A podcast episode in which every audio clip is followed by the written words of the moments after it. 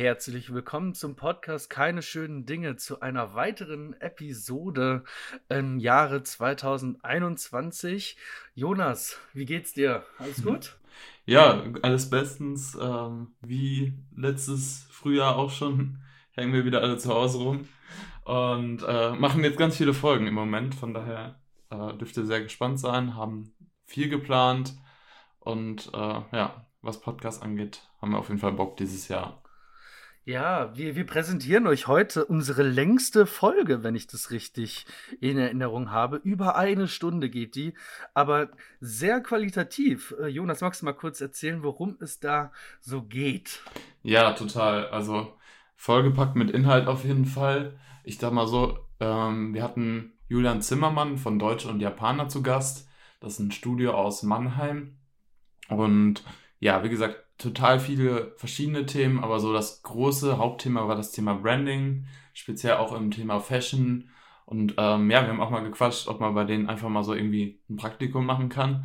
Ist vielleicht auch ganz interessant. Und ja, genau, ich glaube, damit gebe ich wieder das Wort an dich, Marvin. Ja, und ich gebe das Wort weiter an die Podcast-Episode. Viel Spaß beim Anhören. Jo, viel Spaß. Bis dann. Ja, hi. Wie, wie geht's dir, Julian? Herzlich willkommen. Äh, danke, vielen Dank, Marvin. Mir geht's gut. Äh, hallo. Äh, hallo auch an Jonas. Hallo. Hi.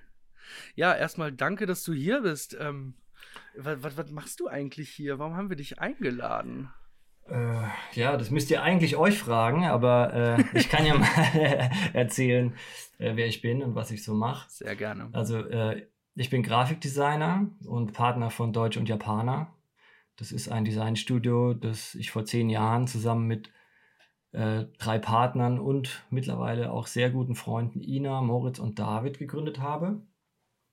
Und wir arbeiten an Projekten aus den Bereichen Musik, Lifestyle, Fashion, Design, Kultur und machen hauptsächlich Grafikdesign, Packaging, Editorial, Websites, Objekte, Gestaltung im Raum, Art Direction und sehr viel Branding das vereint auch oft alles, was ich gerade aufgezählt habe, diese lange Liste. Ja. Ja, ist ja, glaube ich, auch heute so eins unserer Hauptthemen. Ja, erstmal nochmal vielen Dank, dass du da bist. Wir sind super froh, dich hier zu haben. Gerne. Ähm, wir sind irgendwie so auf dich gekommen oder woran ich mich so am meisten erinnere, ist echt unser oder dein Vortrag bei uns an der FH Dortmund. Ähm, ich fand den sehr beeindruckend. Ist auf jeden Fall einer der besten Vorträge, die ich irgendwie jemals gehört habe. Und von daher haben wir gesagt, okay, du musst unbedingt mal hier im Podcast dabei sein. ja. Danke. Genau. Ähm, ja, kurze Frage, so, warum bist du eigentlich Designer geworden? Ja, ähm, gute Frage. Also ich bin sehr früh eigentlich zu Grafik und Design gekommen. Als ich so noch ein Kind war, 13, 14 Jahre, äh, habe ich Eishockey gespielt und war Torhüter aber eigentlich nur, weil ich die Masken der Goalies so geil fand. Ich weiß nicht, ob ihr die kennt. Die sind so krass mit Airbrush besprüht und meistens ah, okay. guckt man am Ende aus so einem fiesen Alienschlund oder aus einem Wolfsmaul raus, weil die so bemalt sind.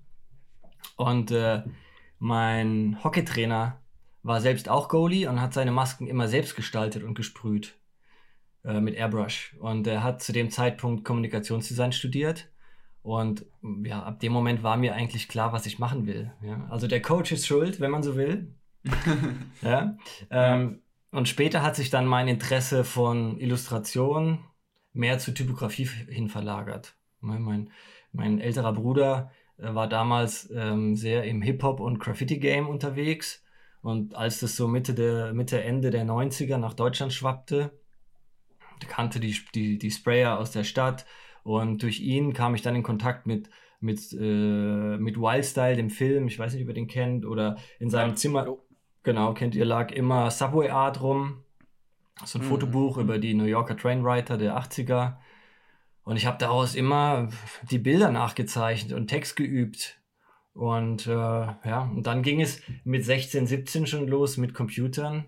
Ich habe dann angefangen mit Photoshop 6, also nicht CS6, ja, sondern 6. ähm, und ja, dann da rumgespielt. Dann, dann auch die ersten Grafiken gemacht. Und äh, eins der ersten Sachen, die ich gemacht habe am Computer, war ein Clan-Logo für, äh, für Leute aus meiner Schulklasse damals, die haben Counter-Strike gezockt. Also so hat das alles angefangen.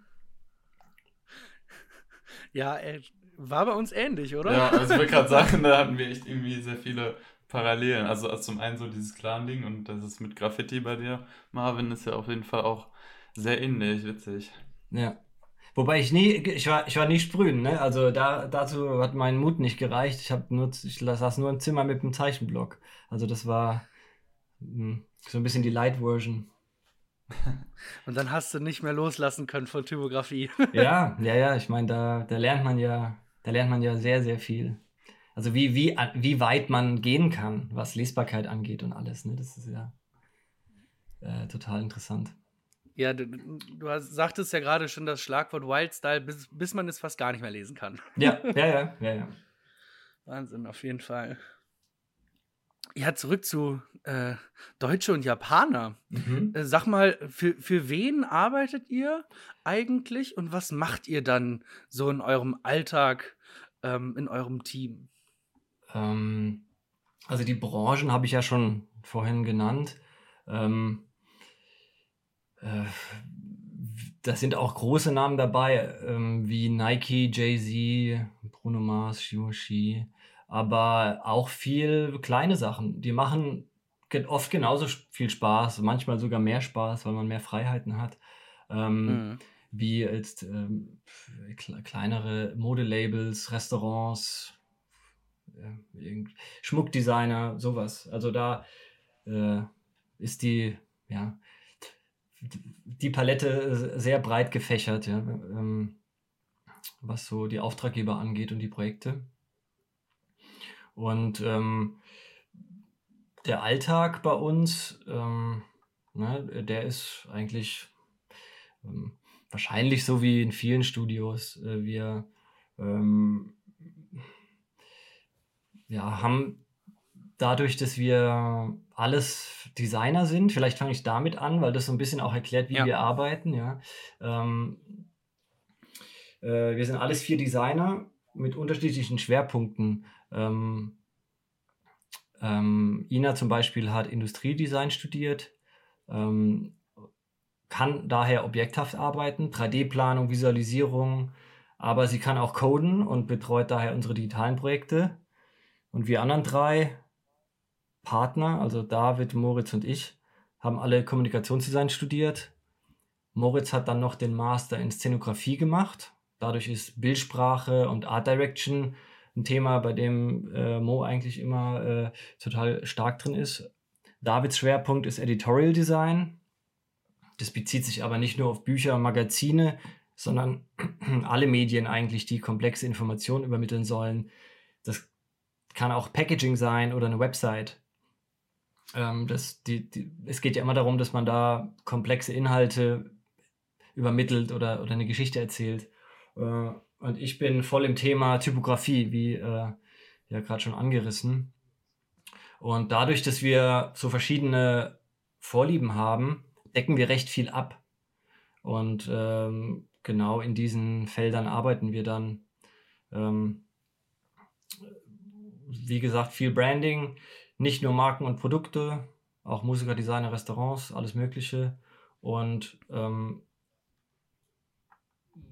dadurch, dass wir, dass wir so unterschiedlich sind, macht, machen eigentlich alle bei allen Projekten mit. Ne? Ähm. Jeder kann was zu beitragen. Wir, wir haben Schnittmengen, aber jeder hat auch so ein Feld, bei, bei dem man äh, ja so die, die Expertise hat und die, die Kompetenz und, äh, und das ergänzt sich super. Und, und wie, wie akquiriert ihr die Projekte? Habt ihr ein breites Netzwerk? Weil in die Kulturbranche oder in die, die äh, Fashionbranche zu rutschen, ist ja auch nicht so leicht. Der, der Markt ist ja auch um, umkämpft, würde ich schon fast sagen, oder? Ja, ja, ja, klar. Also die, die Zeit hat sich auch sehr verändert und ähm, als wir gestartet haben, na, das ist vor zehn Jahren, war das alles noch ein bisschen anders. Ähm, da hat zum Beispiel Instagram gar keine Rolle gespielt. Ähm, da war viel, wurde viel mit Blogs äh, kommuniziert. Also viele Projekte wurden einfach durch, durch Design-Blogs so in die Welt getragen. Mm. Und wir waren eigentlich da von Anfang an so ein, so ein klassisches Internet-Design-Studio. Also wir hatten wenig jetzt direkte persönliche private Kontakte oder selbst schon irgendwie ähm, ja, so, so, so, ein Netzwerk, wo man äh, ja, Anfragen herbekommt, sondern wir haben einfach ganz am Anfang gar keine Jobs gehabt oder nur Jobs aus der ja, aus der Familien oder äh, aus der Familien oder aus dem Freundeskreis, das einem ein bisschen die Miete bezahlt hat, aber selten was damit zu tun hatte, was man eigentlich machen wollte.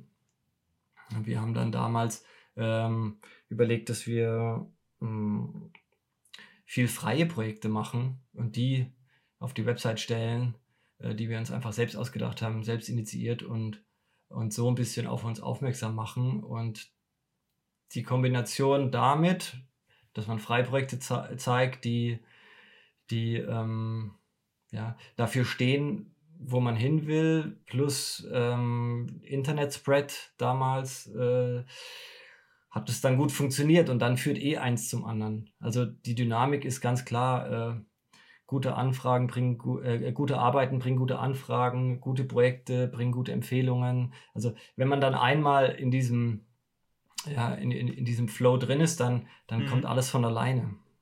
Ja, ich kann mich auch irgendwie daran erinnern, du hast, glaube ich, mal gesagt, so, das sind dann so, so irgendwie so die Torten, die man dann so, also diese freien Projekte, die man dann so ins, ins Schaufenster stellt und damit dann ja auch irgendwie, jetzt übertrieben gesagt, einfach so, dass es sich präsentiert dann. Genau, also das, das, das ist so ein Bild, das ich, das ich mal im Vortrag benutzt habe, ähm, weil das Studio am Anfang in den Räumen von einer alten Bäckerei war und da hat es ganz mhm. schön gepasst. Ah, okay. Ja, ähm, genau, aber das ist das Prinzip, dass man einfach, einfach erstmal macht, auch wenn man jetzt nicht gefragt wurde, mach mal das. Ähm, äh, nur so schafft man es, die, auch die Kontrolle über sein Profil ähm, ja, zu behalten, weil du vorgibst, wo die Reise hingehen soll. Wenn du, wenn du bei Null anfängst und na, nach Anfragen gehst, dann kriegst du eine Anfrage aus, ich sage jetzt mal Richtung A, dann machst du das, zeigst das Projekt, ist die Wahrscheinlichkeit hoch, dass du die nächste Anfrage wieder aus der Richtung A kriegst. Mhm. Du willst aber eigentlich in eine ganz andere Richtung und irgendwann äh, bist du da aber so drin, dass es total schwer ist, dann nochmal umzudrehen oder so. Ja, total. Kannst du vielleicht uns irgendwas verraten, was gerade so bei euch irgendwie aktuell seid oder an welchen Projekten ihr gerade so arbeitet? Vielleicht nur so, so ganz kurz, kann, kann man irgendwas ja, sagen? Ja, ja. Ähm, also momentan ist recht viel los. Ähm, wir, hatten, wir hatten einen ruhigen Sommer 2020, äh, Corona-bedingt. Das äh, war dann ab Herbst aber auch schlagartig vorbei. Dann, jetzt ist alles wieder voll und wir sind da eigentlich auch total dankbar und das beruhigt extrem in diesen Zeiten. Wir haben gerade äh, ein großes Projekt für Nike am Start. Da habe ich heute Abend noch ein Telefonat. Das ist immer so, sind immer so die Abendtermine, weil mhm. die durch die Zeit, Zeitverschiebung, die recht groß ist, weil die an der Westküste sind, ähm, muss das immer abends stattfinden. Ah, ja. Dann machen wir gerade für ein großes äh, ja, Restaurantprojekt in München, äh, komplett Branding-Prozess, ähm, eine Filmproduction-Firma äh, aus Berlin haben wir am Start. Jetzt muss ich gerade überlegen, was es noch gibt. Ähm, äh, Musikprojekte, die laufen bei uns eigentlich fast immer, also Artworks. Ja. Da haben wir auch gerade was. Ähm, ja, so ja, war ja auf jeden Fall schon viel. ja. Ähm, und hat sich jetzt durch die ganze Situation im, im letzten Jahr irgendwie eure Arbeitsweise verändert? Ähm, ja, also würde ich schon sagen, ähm, wir, sind alle, so? wir sind alle zu Hause, also das ist die größte Veränderung. Ja. Äh, ähm, arbeiten dadurch viel mehr alleine vor uns hin als, als davor halt in der Gruppe im gleich, wir sitzen alle in einem großen Raum. ähm, wo natürlich viel Austausch stattfindet, der jetzt digital anders stattfinden muss. Da muss man sich auch erstmal dran gewöhnen. Wir hoffen aber, dass wir auch in einem halben, dreiviertel Jahr mal wieder entspannt im, ins Studio gehen können und alle zusammen arbeiten können. Denn obwohl man da dann mehr abgelenkt ist äh, im Studio, weil, ne, weil mehr, äh, äh mehr los ist, ne, wenn wir sind äh, teilweise zehn Leute äh, in einem Raum, es redet immer irgendjemand. ähm, ist es trotzdem viel effizienter, weil es den Austausch beschleunigt und dadurch ja. auch total viele Entscheidungsprozesse äh, einfacher macht und so. Also da, da, da freuen wir uns schon drauf. Also ihr seid quasi jetzt auch einfach alle, jeder, jeder für sich. Also im Moment ist bei euch. Ja, ja, ja, ja. Wir, ne, ja. wir nehmen das äh, super ernst. Und, also es ist immer einer im Studio. Ah, okay, ja. Also, ne, und da wechseln wir uns ab, damit jeder mal eine Woche auch mal von zu Hause weg ist. Weil das tut schon auch gut. Würdet ihr sagen, das wirkt sich auf eure Kreativität aus, nicht mehr ähm, zusammenzuarbeiten in, in, der Physis? Schwer zu sagen. Vielleicht ist es noch ein bisschen früh, das zu sagen, weil mhm. mh, als, als im, im Frühjahr ähm, Corona so ein großes Thema wurde, ähm, haben wir ähm, erstmal die Projekte, an denen wir eh saßen, aber die, die kreative Phase ist ja meist am Anfang von einem Projekt, äh, die wir dann noch fertig gemacht haben, die Projekte getrennt voneinander. Da hat man es nicht so gemerkt, weil da war es mehr Abarbeiten, Organisation. Und jetzt äh, arbeiten wir schon wieder seit September ähm, auch sehr in kreativen Prozessen. Ich würde sagen, es ist zwar anders, aber es hat jetzt nicht besonders drunter gelitten. Ja, aber ich kann es noch nicht richtig beurteilen. Das ist, ja. ist noch früh. Und wie sieht es aus für dieses Jahr? Gibt es noch irgendwas, was geplant ist? Ja, eigentlich wollten wir, also letzten Sommer, schon 2020, äh, eine große Party machen, weil wir zehn Jahre alt geworden sind und mhm. haben so eine, Ritter, so eine Ritterburg gemietet. ähm, das ging dann natürlich nicht. Die haben wir jetzt auf Sommer 2021 verschoben, aber das wird auch nichts, äh, so wie das jetzt gerade mhm. aussieht. Also das werden wir wahrscheinlich nochmal verschieben. Deshalb findet das 2021 nicht statt. Ähm, ja, also wir haben jetzt bisher keine großen Pläne. Es ist auch gerade eine schwierige Zeit, Pläne zu ja, machen. Total. Ähm, wir hoffen einfach alles, alle zusammen, dass, dass, ja, dass die Situation auf der Welt besser wird und irgendwann vielleicht auch mal wieder gut und äh, ja, man sich dann auch mal ein bisschen entspannen kann.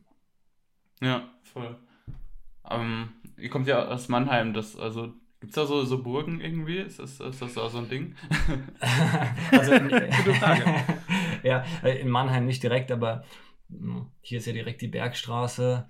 Ja. Ähm, Odenwald, da gibt es äh, alle, alle zehn Kilometer eine Burg. Ah, okay, äh, ja.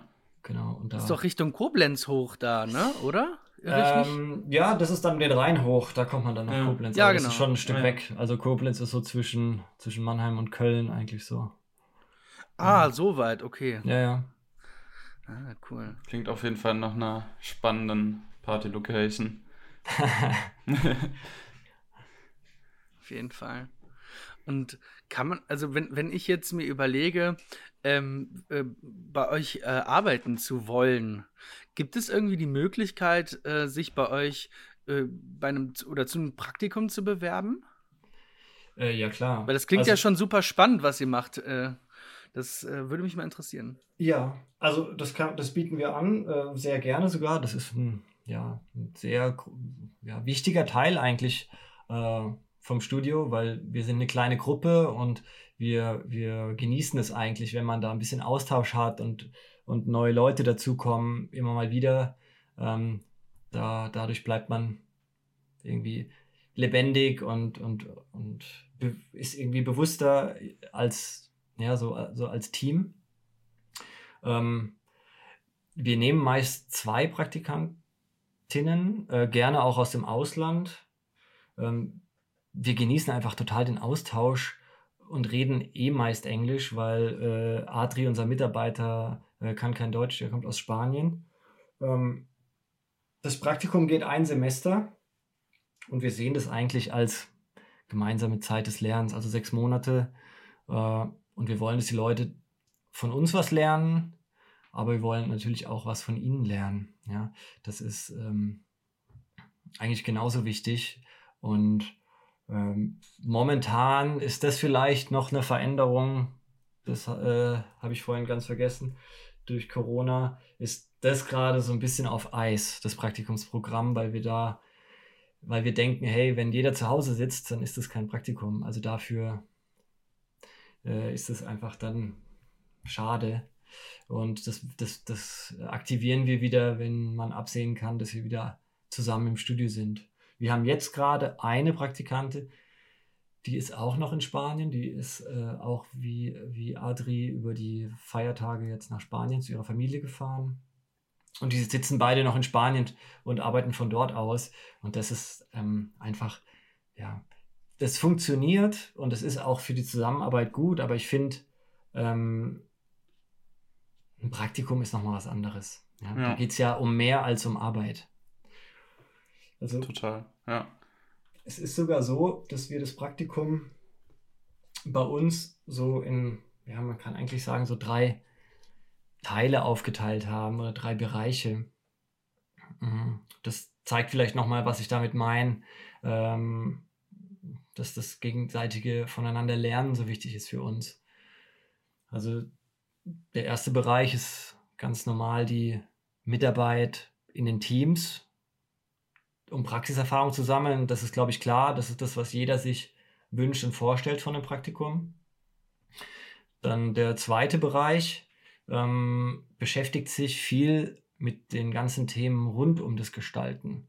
Wir haben nämlich selbst die Erfahrung gemacht, wie wenig wir im Studium von Dingen wie Kommunikation, Kalkulation und Buchhaltung auch, Strategie, Konzeption, Präsentation, Produktions- und äh, Projektmanagement und so weiter gelernt haben. Also alle die Sachen, die so ein bisschen boring sind eigentlich für Gestalter, weil, weil es so das, das ist, was drumherum ist, aber äh, halt auch ebenso wichtig sind, ähm, dann später im Berufsleben. Die wollen wir dann ein bisschen vermitteln. Und die Idee ist dann, dass die PraktikantInnen ein kleines Realprojekt ähm, inklusive so viel Projektverantwortung übernehmen dürfen, wie sie wollen, um das alles mal zu lernen. Also es gab schon Praktis äh, bei uns, die haben komplett vor den Auftraggebern präsentiert. Ähm, natürlich waren wir immer als Backup da, aber wenn man möchte, kann man hier wirklich mal von A bis Z alle Schritte eines Projekts erleben. Das lernt man in größeren, größeren Agenturen oft nicht so kompakt kennen, weil da jeder Bereich ja von einer anderen Person bearbeitet wird. Ne? Da mhm. gibt es ja für jeden Bereich dann äh, äh, Profis. Und viele Leute, die bei uns waren, sind mittlerweile fertig mit dem Studium, sind selbstständig oder haben kleine eigene Studios gegründet und sind daher total dankbar für diese Erfahrungen. Ja, weil das äh, super wichtig ist einfach. Ja, und der dritte Bereich, abschließend noch, ähm, der ist sehr spannend. Da ist es nämlich so, dass wir den Spieß umdrehen und du als Prakti kannst dann dein eigenes ähm, selbstinitiiertes Projekt starten. Ja, also äh, uh. deine Idee wird dann umgesetzt. Du bist Director und äh, wir alle anderen aus dem Studio sind dann deine Praktikanten ja, und helfen dabei. Ah. Ähm, ähm, und das ist so aufgebaut, dass, dass du Zeit kriegst, zum Beispiel einen Tag pro Woche, ja, je, nach, je nachdem, was man sich, ja, was man sich vornimmt an Projektgröße, ein halber Tag die Woche oder ein Tag die Woche. Und ähm, es ist völlig egal, ähm, was du machst. Ne? Oder ob du, ob du was machst oder ob du was machen willst, worin du schon sehr gut bist und es vertiefen willst, oder ob du mal was Neues ausprobieren willst, das ist völlig frei. Ähm, und da wir so breit gestreut sind mit unseren, mit, ne, mit, mit unseren Fähigkeiten, weil jeder so einen anderen Hintergrund hat äh, in der Designwelt, ähm, können wir da auch ziemlich viel anbieten und es sind super viele verschiedene Disziplinen möglich. Ja? Das haben bei uns schon Grafiker Möbel designt und andere, andere Designer haben angefangen zu fotografieren und haben das für sich entdeckt und sind mittlerweile äh, professionelle Fotografen und machen gar kein Design mehr. Also da sind schon wirklich mh, hm, coole Geschichten äh, passiert und das macht mega Spaß. Ja. Es gibt auch ein Budget, um das Ganze dann zu realisieren. Ja, dass das wirklich auch produziert wird. Zum Beispiel, ich habe gerade das Möbelstück angesprochen, das war ein Beistelltisch. Der wurde dann aus Stahl geschnitten, geschweißt, pulverbeschichtet und war ein fertiges Möbel am Ende. Und ähm, das ist uns wichtig, dass, dass man versucht, ähm, ein richtiges Projekt daraus zu machen. Wir versuchen sogar oft, das dann zu verbinden mit einer kleinen Ausstellung oder einer Kollaboration mit befreundeten Shops oder Auftraggebern oder so. Also das ist das, ist das was ich meine, dass, dass wir auch ähm, lernen wollen von, von den Leuten, die, die bei uns sind. Meinst du sowas? Also ich meine, das lernt man so nicht im Studium dieses Umgehen in, als Art Director, würde ich schon fast sagen, oder Creative Director, dass du verschiedene Ressourcen an verschiedenen Zeitpunkten einsetzt ähm, und, und, und. Das mhm. finde ich total klasse. Ja, es ist, äh, äh, das klingt auch mega verlockend, das ist auch total die tolle Aufgabe, aber wir merken auch, dass ähm, die Leute oft am Anfang so ein bisschen blockiert sind durch die durch, durch die Endlosigkeit der Möglichkeiten, ja. Also wenn du mhm. alles machen kannst und denkst, okay, jetzt, jetzt, jetzt muss ich mich entscheiden und so, und dann ist auch so die Ideenentwicklung äh, ist dann gar nicht so einfach, weil ähm, es ja viel einfacher ist, wenn man eine Aufgabe gestellt kriegt und, und, und dafür sich eine kreative Lösung überlegt, ähm, als zu sagen, okay, ich will, will jetzt was aus mir raus machen. Ja? Ähm, da helfen wir aber auch. Also das, das ist schon so, dass wir da alle zusammen auch Ideen überlegen und, äh, und, dann, und dann läuft es auch. Ist ja praktisch das Gegenteil von, von der klassischen Schulbildung. Ne? Genau, ja, ja. Also die viel, viele Studiengänge, Designstudiengänge sind ja eh nicht so schulisch aufgebaut, mm, sondern ja. auch sehr frei. Ähm, aber gerade der Kontrast, wenn, wenn die Leute bei uns eben sehr viel dann Aufgaben bearbeiten oder Projekte bearbeiten mit Aufgabenstellungen, ist dann der Kontrast zu sagen, so, jetzt hast du einen Tag, äh, wo du jetzt einfach mal frei dir was überlegen musst, dann muss man, dann muss man umschalten, ja. Das äh, muss man auch lernen. Ist für uns aber selbst auch nicht einfach. Also es ist, glaube ich, das ist immer so, äh, ja, so ein bisschen eine, eine, eine, Challenge, dass man, dass man so wirklich in sich reinhören kann und überlegt, wo, was will ich machen. Sind das nicht die schwierigsten Projekte? So für sich? Ja, also ich glaube, das ist typabhängig. Für mich persönlich, ja, auf jeden Fall. Also ich bin, mhm. äh, ich bin immer so, wenn wir Aufgaben kriegen im Studio oder uns selbst Aufgaben überlegen, dass ähm, ich und die anderen sind da ähnlich, wir uns die oft selbst noch verschärfen und limitieren, damit man ähm, eine Orientierung hat. Also für mich ist Freiheit oder äh, dass man alle Möglichkeiten hat, ähm, nicht unbedingt äh, kreativitätsanregend. Also ich, für mich ist mhm. Limitierung mhm. auf engem Raum, sich, äh, sich da irgendwie zu bewegen, irgendwie, es ist viel, weiß ich nicht, viel inspirierender. Da, da, da, da komme ich irgendwie besser klar mit. Aber ich glaube, das ist unterschiedlich. Da gibt es Leute, die sind genau ja. das Gegenteil. Aber dürfen denn dann auch die Praktis mit äh, in so Projekte wie, ich hatte gesehen, äh, oder wir hatten gesehen, Nike Unlace zum Beispiel. Ja. Also äh, dürfen, dürfen die dann da auch mitarbeiten? Ist das bei euch erwünscht oder wie, wie seid ihr da eigentlich vorgegangen?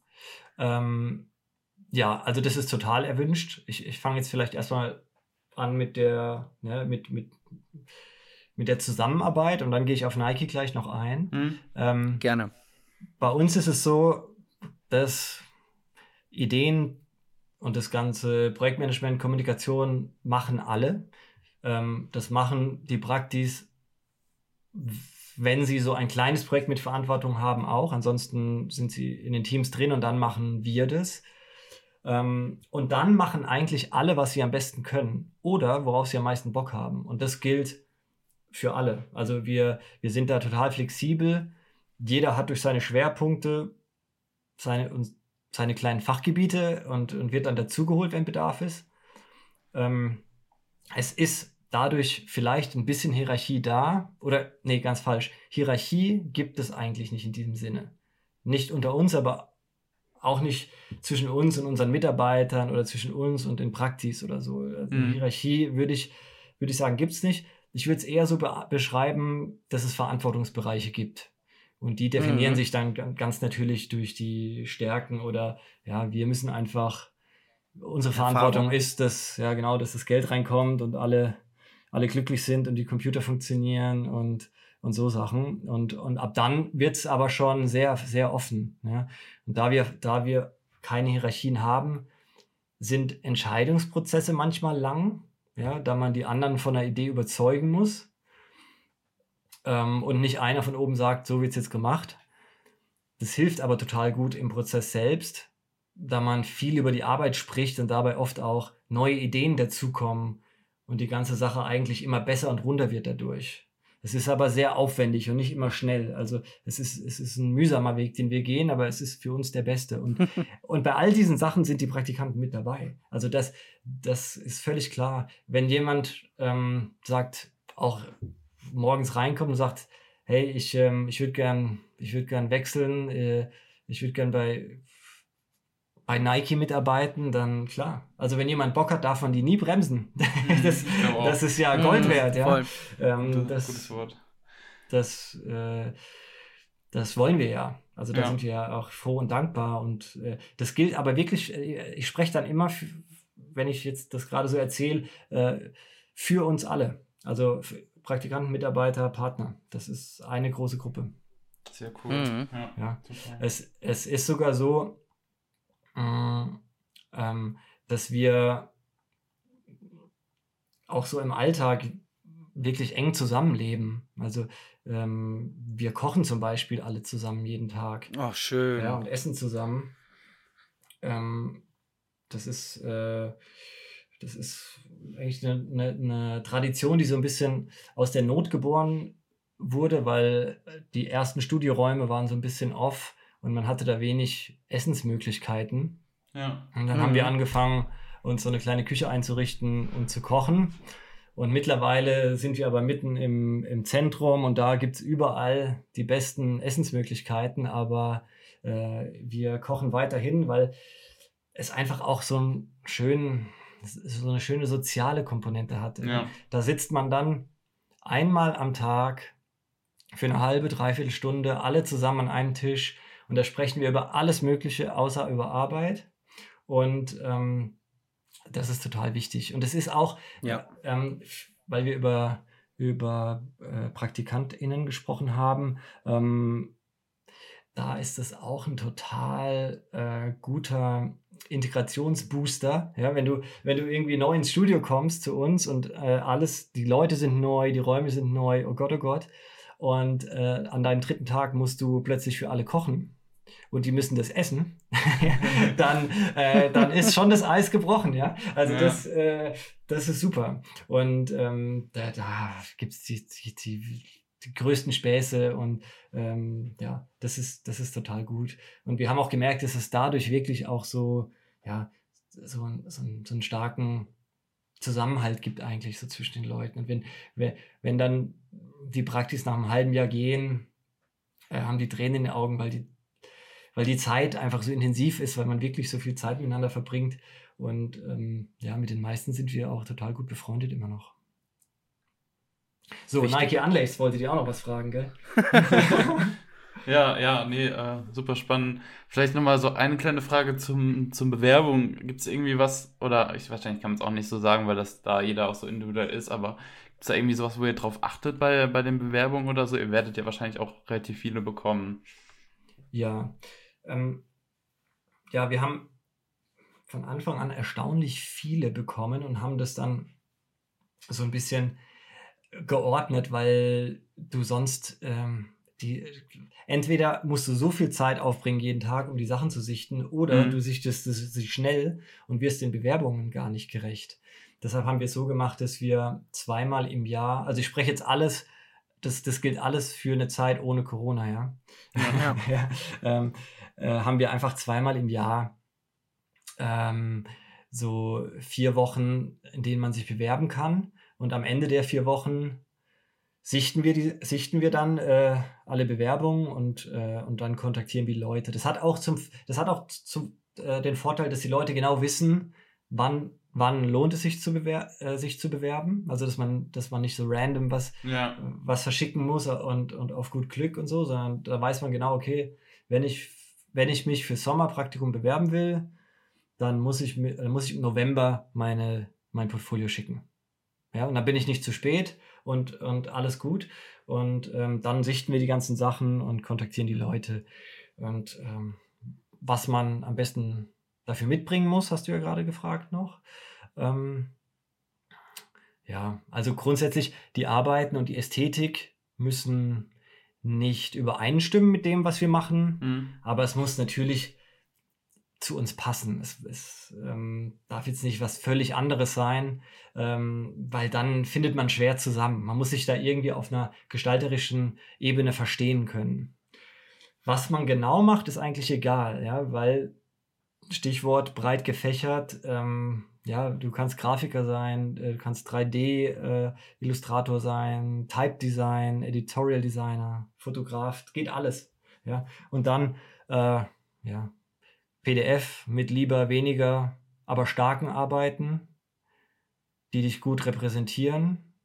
Also lieber vier, fünf gute Arbeiten als acht und dabei sind zwei schwache dabei, hinter denen man selbst gar nicht mehr richtig steht. Das Ding ist ja, dass man sich im Studium total schnell weiterentwickelt, so dass Mhm. Arbeiten, die, die ein, zwei Semester alt sind, oft nicht mehr viel mit dem zu tun haben, wo man heute steht. Und deshalb äh, lieber weniger, aber nur Gutes.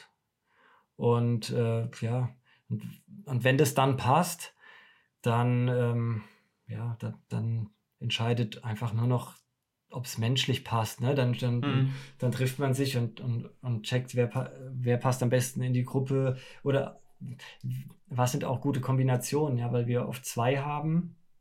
Wir haben das wir haben einfach gemerkt, dass es total gut ist, wenn ähm, es, wenn man nicht als Praktikant bei uns ähm, alleine ist und niemand hat in der gleichen Situation, mit der man so seine, ja, seine Lage ein bisschen teilen kann. Ne? Ja.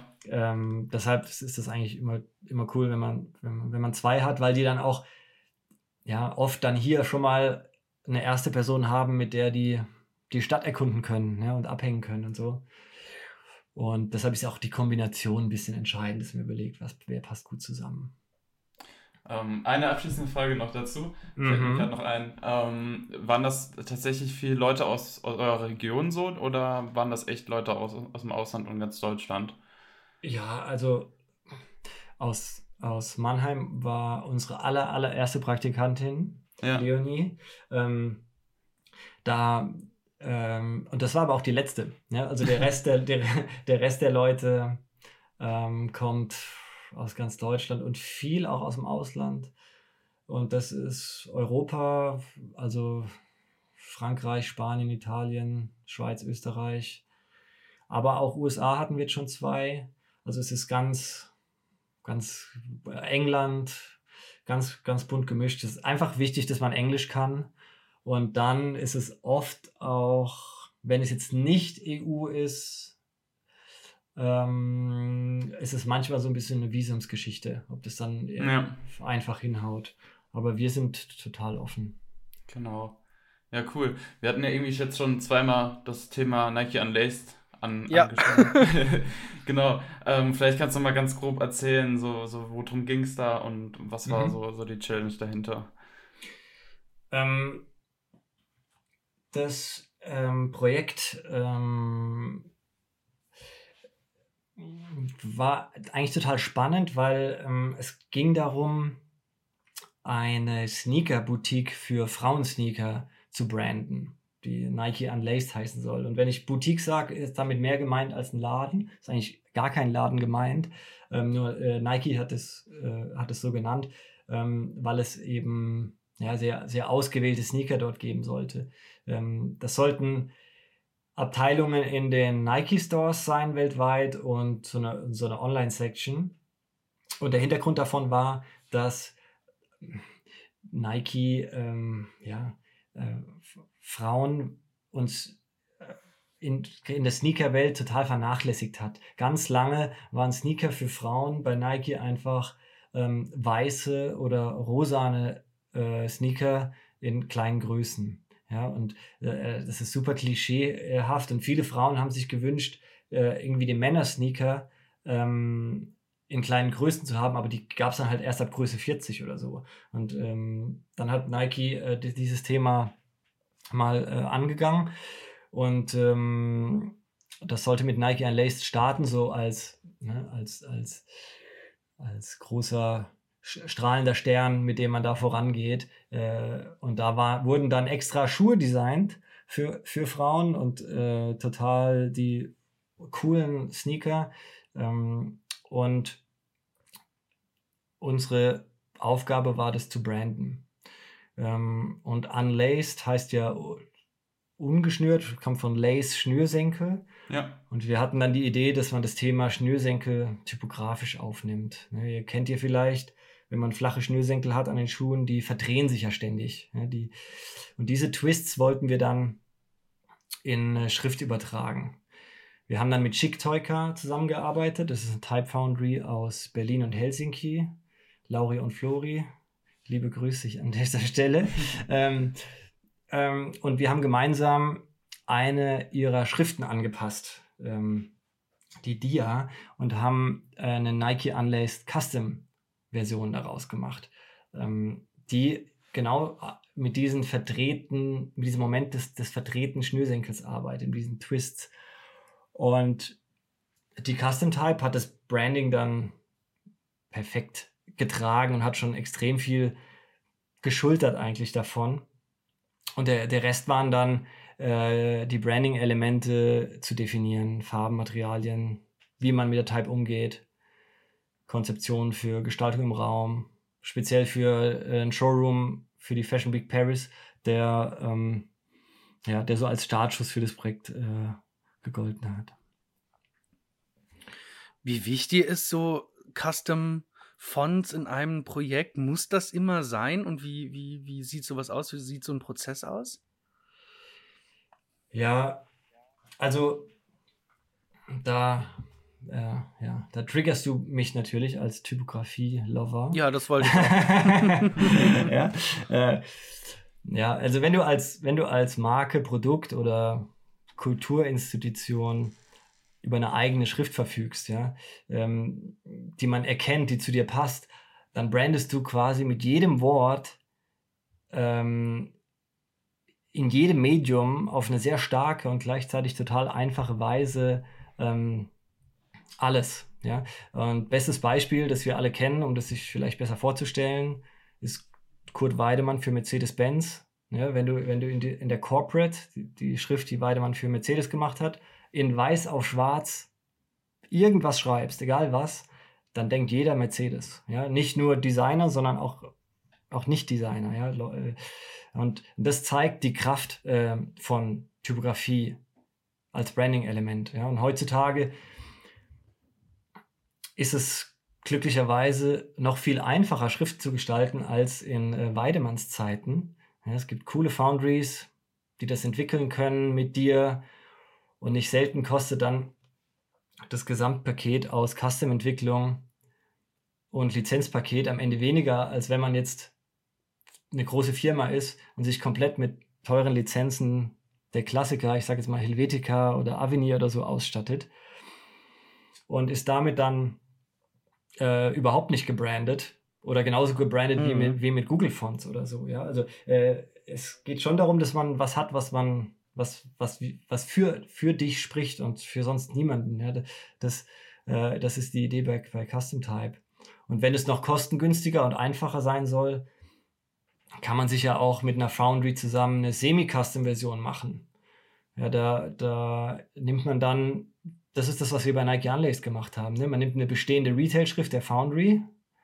Ähm, nur ganz wichtig zu wissen hierbei ist, man darf keine fremden Schriften verändern. Das muss immer in Absprache mit den Type-Designern stattfinden.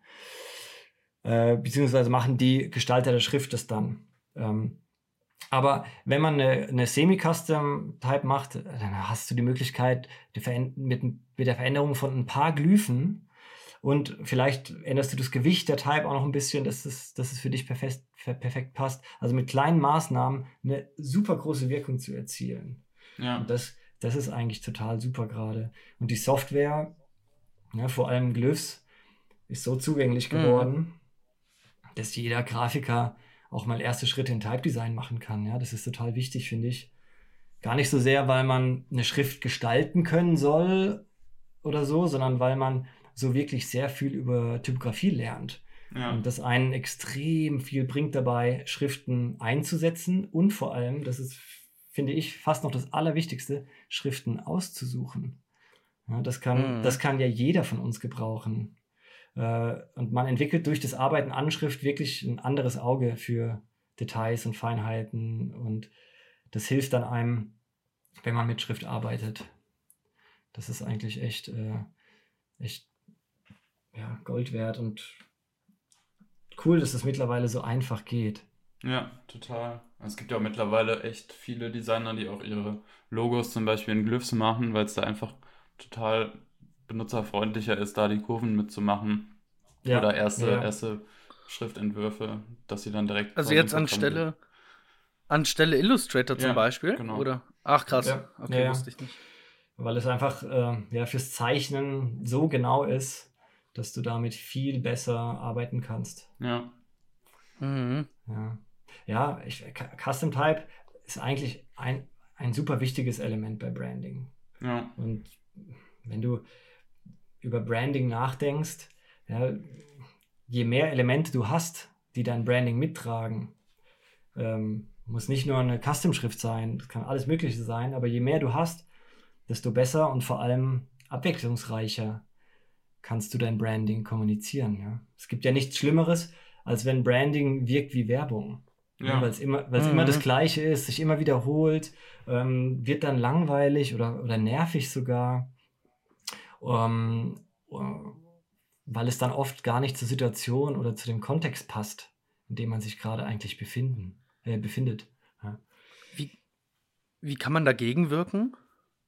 Mm, also wir versuchen genau aus, aus dieser Problematik, ähm, wenn man jetzt die Branding-Elemente wie als Baukasten verstünde, ja, aus dem man das Branding zusammenstellt, dann versuchen wir diesen Baukasten so groß wie möglich anzulegen. Ja, also wie ein, wie ein Kleiderschrank, den man ausstattet mit vielen verschiedenen Teilen. Ja, da, dabei passen alle Teile zur Person, also sprich zur Marke.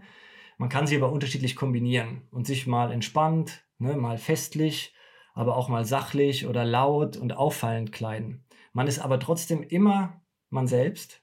Man hat immer seinen eigenen Stil man hat immer seine eigene Persönlichkeit ausgedrückt, wenn man, wenn man sich bewusst kleidet. Und alles passt auch zusammen, weil man für jeden Anlass sich dann da was zusammenstellt aus diesem Kleiderschrank und ist immer dem, dem, dem Anlass entsprechend angezogen. Das ist, das ist so die Idee. Wir nennen das daher auch intern immer so Garderobe statt Uniform oder das Garderobe statt Uniform-Prinzip. Ja? Ah. Ähm, eine Uniform wäre ja, wenn man immer das Gleiche trägt und sich dadurch versucht, ähm, und, und, dadurch versucht, dass sich die Menschen an, an einen erinnern. Ähm, das funktioniert bestimmt, aber man ist dann mit Sicherheit auch in den meisten Fällen unpassend gekleidet. Ja? Also ähm, das ist so ein bisschen die Krux an der Sache. Und wenn man das jetzt wieder auf Branding konkret bezieht, heißt es, Wiederholungen vermeiden und immer wieder neue Situationen schaffen durch verschiedene Kombinationen aller Branding-Elemente.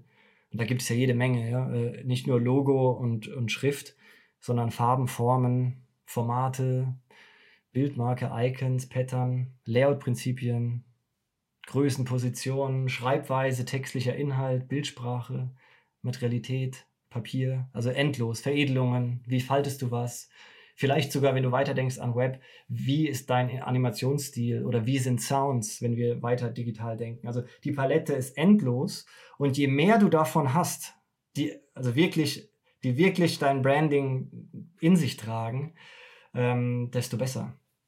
Weil all das kann miteinander kombiniert werden. Ist es dann nicht auch teilweise so, dass es dann dadurch, also im Prozess einfach komplizierter und auch irgendwo schwieriger wird? Kann man so sagen? Ja, wenn, also, jein. Ja, wenn man, wenn man das ganze Projekt dann loslässt und, und an den Auftraggeber übergibt und sich mhm. dann da rauszieht, dann wird es, dann ist es ein bisschen schwerer im Umgang. Ähm, wobei wir da versuchen auch, ähm, das immer gut zu vermitteln und auch so eine kleine Guideline dazu schreiben, wie man das Ganze einsetzt. Ähm, und das Geheimnis ist einfach nur, dass man Dinge weglässt. Ja? Also das ist, das ist eigentlich der, der, der Move. Ja? ja. Ähm, und, und dabei das Branding aber trotzdem noch präsent ist. Ja, das Ziel ist ja, ähm, dass nichts gleich aussieht, aber alles fühlt sich gleich an. Man erkennt das Branding nicht nur am Logo, sondern am Charakter, der durch das Zusammenwirken aller Elemente entsteht. Ja? Im Idealfall kann man so nach einer Zeit auch Medien ohne Logo nutzen, die trotzdem ganz klar sagen, dass sie zu dir und deinem Branding gehören. Und das ist unser Verständnis von Branding. Das klingt jetzt vielleicht logisch oder es klingt vielleicht ähm, selbstverständlich, aber es wird sehr oft nicht eingehalten. Am mhm. Ende hat man dann viele gleiche Logos, oft zu große Logos, überall drauf. Ja, das ist dann äh, einfach ein bisschen schade. Also, wenn du das so erzählst, klar, klingt das irgendwie logisch, aber das schreckt doch irgendwie ab. Wenn man, wenn man sich jetzt so in diesen Prozess eindenkt, man steht ganz am Anfang und äh, mich würde das abschrecken irgendwie. So, wir können ja alles machen. Das ja. Ja, ja, aber es, es ist ja nicht ganz so, sondern man hat ja einen klar definierten Baukasten. Ne? Wir sagen, hier sind deine mhm. Elemente, das sind jetzt drei Elemente, fünf oder zwölf oder 20. Und, und wir sagen dir dann, hey, du, du kannst äh, 1 und 4 gut kombinieren. Wenn du 1 und 5 kombinierst, lass die 2 weg. So, solche Sachen. Ja? Also ah, es gibt dann okay. schon, es gibt dann schon ähm, so, eine, so, einen kleinen, so, eine, so einen kleinen Formelsatz, ähm, ähm, der aber jetzt auch nicht so, ähm, ja, so, so, so strikt eingehalten wird. Ähm, wir machen das sehr nach Gefühl. Man hat, wir haben da ein Gefühl für und, und unser größtes Ziel ist immer, dass die, die, die Auftraggeber, für die wir arbeiten, ähm, das auch lernen, dass die ihre Marke auch verstehen lernen und kennenlernen und zu wissen, wie sie die äh, benutzen. Ja? Ähm, und das, ist, es ist gar nicht so kompliziert, wie, sie, wie das jetzt klingt. Und viele machen das sowieso. Also du,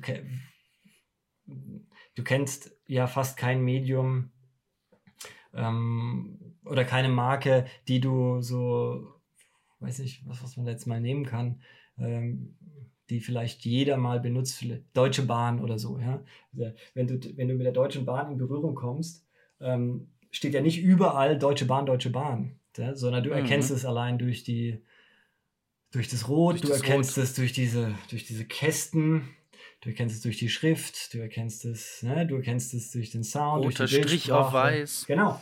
Und das ist es schon, ja. Also ähm, das ist auch nichts anderes am Ende. Ähm, das ist gar nicht so kompliziert. Es geht, es geht nur darum, dass man wirklich sich das bewusst macht und versucht, hey, wir, wir, eine, eine Marke muss leben und die muss sich auch lebendig verschiedenen Anlässen anpassen können. Ja, wenn ich ähm, äh, es ist einfach, das, das Beispiel, dass man das Logo weglässt, ist jetzt vielleicht abschreckend, aber das wird super oft weggelassen. Ja. Ähm, ich glaube, die neuen, die neuen Headphones von Apple, äh, ich glaube, die haben auch gar kein Logo mehr drauf, oder? Nee, klar. Ja. Haben sie nicht. Ja. Und die zeichnen sich ja dann auch nur durch den Formfaktor und durch dieses Rädchen äh, äh, aus, was eben auf der Apple Watch ist. Ja. Und so, so kommt der Wiedererkennungswert ja. mit den Materialien eben. Das, das, ist genau das, der gleiche Gedanke. Ja. ja. Nur, das, das funktioniert halt auch im, Kle im Kleinen. Das ist vielleicht äh, äh, jetzt neu, dass man dafür nicht ein, ein, eine Riesenfirma sein muss mit unglaublich viel Power, äh, ne? sondern das, das kann man auch im Kleinen genauso äh, ja, benutzen, sein Branding. Und wir versuchen, die Branding so zu bauen, dass das funktioniert. Ja. Also es, es, geht, es geht darum, Logos, dass, dass, man, dass, dass ein Branding nicht nur Logo ist. Oft kriegen wir die ich wollte Anfrage. mich auch gerade sagen. Ja. ja. Äh, oft kriegen wir die Anfrage, ja, wir brauchen ein Logo. ja, nur ein Logo. Ja, nur ein Logo. Ja, okay. Und, da, und, dann, wenn man dann mal drüber spricht, ja, okay, und wie willst du das Logo einsetzen und, und so und so, dann kommt man ziemlich schnell auf den Punkt, dass man merkt, nee, man braucht kein Logo, sondern man braucht einfach ein kleines Branding. Ja. Man braucht ein Konzept. Ja, ja, ja klar. Ja, ja. ja. Logos, ja, die, die, die, die werden aufgeladen am Ende und die sind natürlich die ganze Welt des Brandings in, in, in, in kleinster Form, aber man darf da auch nicht von vornherein denken, dass ein Logo dann den ganzen Job macht oder so. Ja. Wenn wir jetzt schon bei Logos sind, äh, gibt vielleicht eine interessante Entwicklung bei Rebrandings zu beobachten. Angefangen hat es so vor fünf Jahren, würde ich sagen, mit den großen Tech-Firmen. Ne, da haben Google, Microsoft, Spotify, Pinterest, Airbnb und, und, und ihre Logotypes überarbeitet. Also jetzt nur die, nur die Schrift, das Schriftlogo. Und zwar alle ähnlich. Alles ganz schlichte Sans Serifs, halbfett, fette Schnitte. Und dann wird der Firmenname damit gesetzt. Und, ähm, und sonst ist wenig passiert. Hintergrund war die Benutzbarkeit in kleinen Größen, weil Smartphones ein immer wichtigeres Gerät wurde, wurden und äh, man da in kleinen Größen auch ähm, branden musste. Das war auch total richtig und verständlich aus typografischer Sicht, aber auch ein bisschen schade in meinen Augen. Oder eine verpasste Chance, da man hier das Branding schon mit der Schrift selbst hätte aufbauen können. Ja. Das wird bei den Tech-Firmen dann eher geleistet jetzt durch Bildmarken, Icons oder bunte Farben. Ja. Äh, ist ja auch okay. Aber wenn das alle machen, ist es auch wieder nichts Eigenes mehr. Ne. Man findet dann die App auf, der, auf seinem Telefon das durch die ganzen quietschigen Apps aussieht wie Konfetti, auch nicht unbedingt schneller oder besser, wenn alles bunt ist, ja. ja. Aber trotzdem funktioniert es. Also ich will das gar nicht kritisieren und eins darf man auch nicht vergessen, ne? Tech-Branche ist auch Hype, eine Hype-Branche. Also ja. wenn, wenn einer oder vor allem wenn ein großer was Neues macht, ist das schnell der neue Standard für alle. Ja. Und äh, das ist, das ist äh, spannend zu sehen.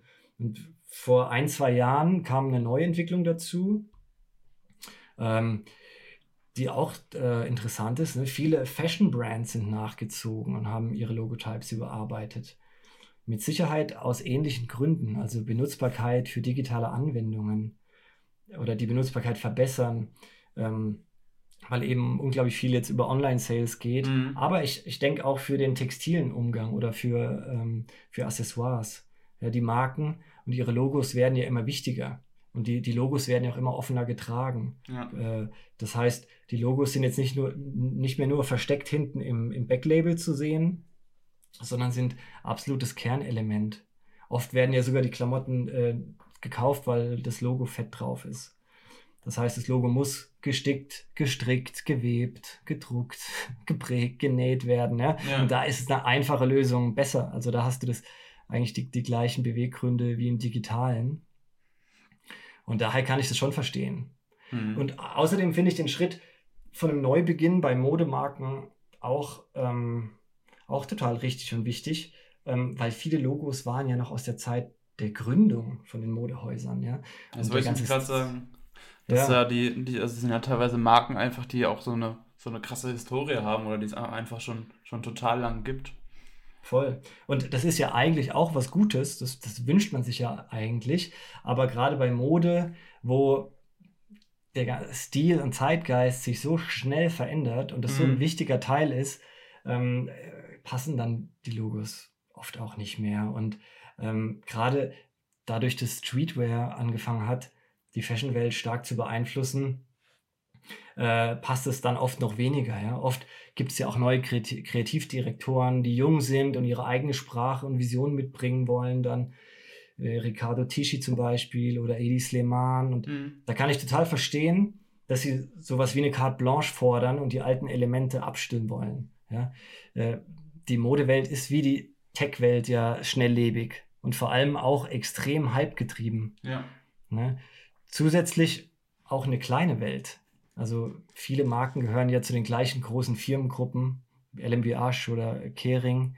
Und ähm, manchmal werden daher auch die gleichen Grafiker für verschiedene Marken zu Hilfe geholt. ne? Peter Saville hat ja die Logos für Calvin Klein und Burberry neu gemacht. Also nicht der gleiche Designer. Ja. Es ist also ähm, von Grund auf schon wenig Diversity da. Wobei ich gar nicht so sehr glaube, dass die Grafiker da so einen riesen Einfluss haben. Ich denke, die Marken und Kreativdirektoren haben klare Vorstellungen, was sie haben wollen und Ja. gehen dann an Grafiker ran. ja. Und auch so ein bisschen Zeitgeist wahrscheinlich auch, ne, wie du schon gesagt hattest, dass das einfach so in die Situation passt. Ja, Aber ist nicht der Zeitgeist, sich auch wieder zurück zu besinnen? Also jetzt äh, im Hinblick auf das Burger King Branding, die haben ja auch wieder auf die äh, alte Retro-Font gesetzt. Mhm. Hast du davon mitbekommen? Ja, ist ja, auch klar. jetzt irgendwie seit Ja. einer Woche. Aber da ist das Thema ja ganz klar Vintage. Also Ja, einfach genau. Vintage und, und äh, Nostalgie. Verstehe ich auch total. Ähm, ist aber, ähm, ja, ist so ein bisschen ähm, das, Verla das sich verlassen auf die eigenen Wurzeln. Also es ist jetzt nicht Mhm. ein neues Konzept. Also ich, es ist Ja. jetzt nicht, was, was Nee, wie will. Burger King in der Zukunft sein? Also das sagt mir das Logo jetzt nicht, sondern das sagt mir nur, ja, früher war alles besser und früher war es lecker. Also das ist, das ist, schwingt da so mit und das wird ja natürlich auch ein bisschen äh, ja, so, so überhöht in der, in der Erinnerung. Ne? Also wenn man sich an Sachen erinnern kann, dann, dann findet man das immer gut, äh, weil man natürlich sich an die positiven Sachen erinnert. Aber in der Fashion Ja. Industry ist es ja noch, noch ein bisschen anders, weil die haben ja nicht jetzt Back to the Roots Vintage äh, den Schritt gemacht wie, wie Burger King, sondern die haben ja eher neutralisiert. Ja? Also Ja, stimmt. Ne, sie, weil sie können im Unterschied zu den Tech-Brands oder benutzen sie keine Farben weil das, und, keine, und keine Icons, die, äh, die niedlich aussehen. Ähm, zumindest nicht in Kombination mit dem Logo, Gott sei Dank. Also das sehe sonst auch, sehe sonst auch äh, spannend aus. Ähm, aber dazu kommt noch was bei, bei den ganzen Fashion-Logos, die sind alle Uppercase, also alle noch in Großbuchstaben gesetzt. Das sieht dann schön, schön trocken und nach Fashion aus, aber man hat dadurch noch weniger Di- Differenzierung. Alles schwarz auf weiß, Sans, Halbfett, Fett, Uppercase ähm, gesetzt. Und mit diesem Ergebnis haben die meisten Brands jetzt ein komplett neutrales Logo. Ne? Ähm, die Vorteile der Benutzbarkeit sind da, ja, haben wir schon angesprochen. Und ein neutrales Logo hat auch den Vorteil, dass es zu allem passt. Ja. Aber ah, ich finde, man hat so ein bisschen die Chance verpasst, hier direkt schon Flavor und, und ein bisschen Charakter mit dazu zu geben. Ja? Und wenn man sich die neuen Logos mal anschaut, jetzt von Saint Laurent, Balenciaga, Burberry, hatten wir schon, äh, Celine, Berluti, Balmain, ähm, die verschmelzen sehr. Ja, das ist, es ist, scheinbar ist das einfach der neue Standard, die absolute Reduzierung und so Ja. ungestaltet, in Anführungszeichen, wie möglich zu sein. Ja, aber es fehlt einfach, ja, es fehl, mir fehlt da ein bisschen Mut. Es ist ein bisschen ein Safe Play in einer Branche, die eigentlich von sich selbst beansprucht, das Gegenteil zu sein. Und Brandings sind ja immer stärker, wenn sie nicht dem Hype, sondern einer eigenen Überzeugung oder einer Idee folgen. Aber die, die, die Marken, die du jetzt gerade genannt hattest, ähm, die unterscheiden sich ja dann doch extremst, äh, also jetzt Balenciaga oder Burberry, in extremst in ihrer Gestaltung ihrer, ihrer Kleidung. Voll. Also da ist ja dann die Differenzierung. ja. Äh, Da spielt ja auch, also jetzt gerade bei Burberry oder so, die branden ja gar nicht mal ihr Logo so groß drauf. Die haben dann ihr, ihre ähm, äh, Karo. ähm, Muster mit verschiedenen Farben. Das ist ja quasi ihre, ihre Außenwahrnehmung quasi. Ja. Also, na klar, die, die anderen Elemente, da sind wir wieder beim Baukasten, ja, die anderen Elemente Ja. haben sie ja auch beibehalten. Ne? Also du kennst, du kennst das Muster von Burberry, daran erkennst du Burberry. Ähm, wenn sie das auch noch umgeändert hätten, dann wäre es schwer geworden, mhm. Burberry noch weiter zu erkennen.